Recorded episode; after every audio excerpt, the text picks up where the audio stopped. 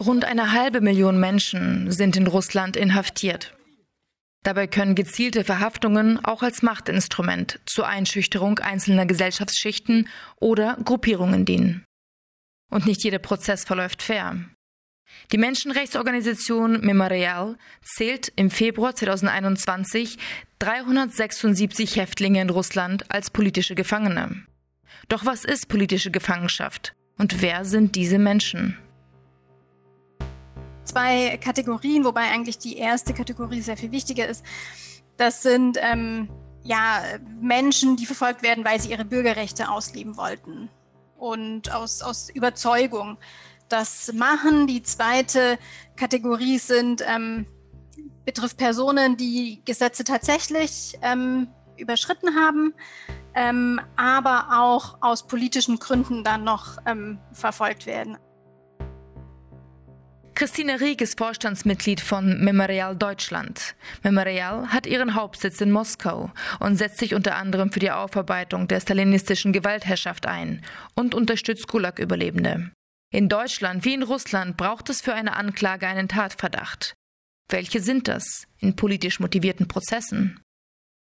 Als Vorwand wird alles Mögliche genommen. Also Steuerhinterziehung definitiv. Bei manchen würde ich sagen, gab es dann eben tatsächlich auch eine eine Steuerhinterziehung, bei manchen aber halt auch nicht. Also die Steuerhinterziehung wird auch definitiv bei denen ähm, genutzt, die überhaupt gar keine Steuer hinterzogen haben ähm, und die auch ganz wunderbar ihre, ähm, wie sagt man, ihre Finanzen dargelegt haben. Also das ist ein, ist ein Grund. Ähm, häufig ähm, das ist, war, ist es die Teilnahme an extremistischen Organisationen, an terroristischen Organisationen ähm, irgendwie die Vorbereitung zur Gewalt, ähm, zur gewaltsamen Machtergreifung ist auch ein, ein Grund.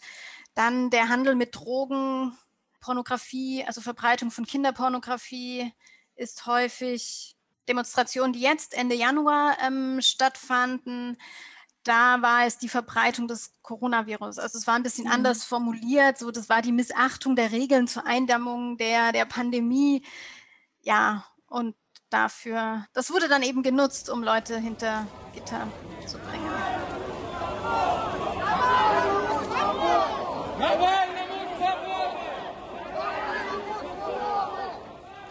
Kreml-Kritiker Michail Khodorkovsky, Alexei Nawalny, Pussy Riot-Mitgliederin Nadezhda Tolokonnikova und Maria Lochina oder Gulag-Forscher Juri Dmitriev.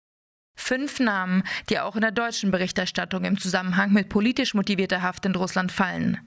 Doch was ist mit denen, die es nicht auf Titelblätter schaffen? Das sind total unscheinbare Menschen, die, die meisten. Und von den meisten erfahren wir es auch gar nicht. Also zumindest nicht im Westen. So häufig ja sind es Muslime, denen dann vorgeworfen wird, einer ähm, extremistischen Organisation anzugehören. Ähm, das sind teilweise Ableger vom Islamischen Staat. In ganz Russland gibt es Menschenrechtsorganisationen, die sich für politische Gefangene einsetzen. Neben Memorial ist es zum Beispiel Over the Info und die Public Verdict Foundation.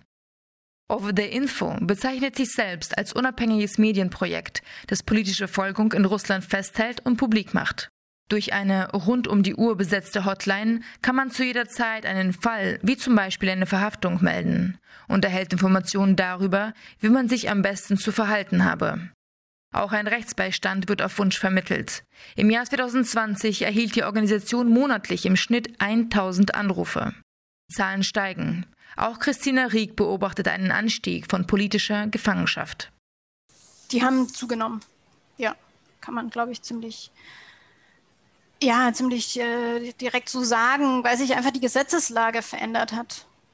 Also die Gesetze wurden immer, immer verschärft. Es gibt immer weniger oder es gibt immer mehr Gründe, jemanden zu verhaften.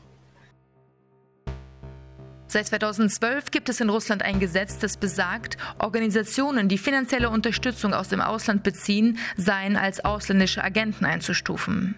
Seit 2020 können nun auch Einzelpersonen von diesem Gesetz betroffen sein, etwa wenn sie sich mit politischen oder militärischen Themen beschäftigen und Geld oder Hilfen aus dem Ausland erhalten. Laut Christina Rieck führt diese Veränderung zu Angst und Verunsicherung und damit auch zu Selbstzensur. Ich glaube, es ist nicht nur Putin. Also wenn Putin jetzt morgen auf dem Eis ausrutscht und nicht mehr regieren kann, wird sich da nichts mehr, also wird sich das jetzt nicht von heute auf morgen ändern.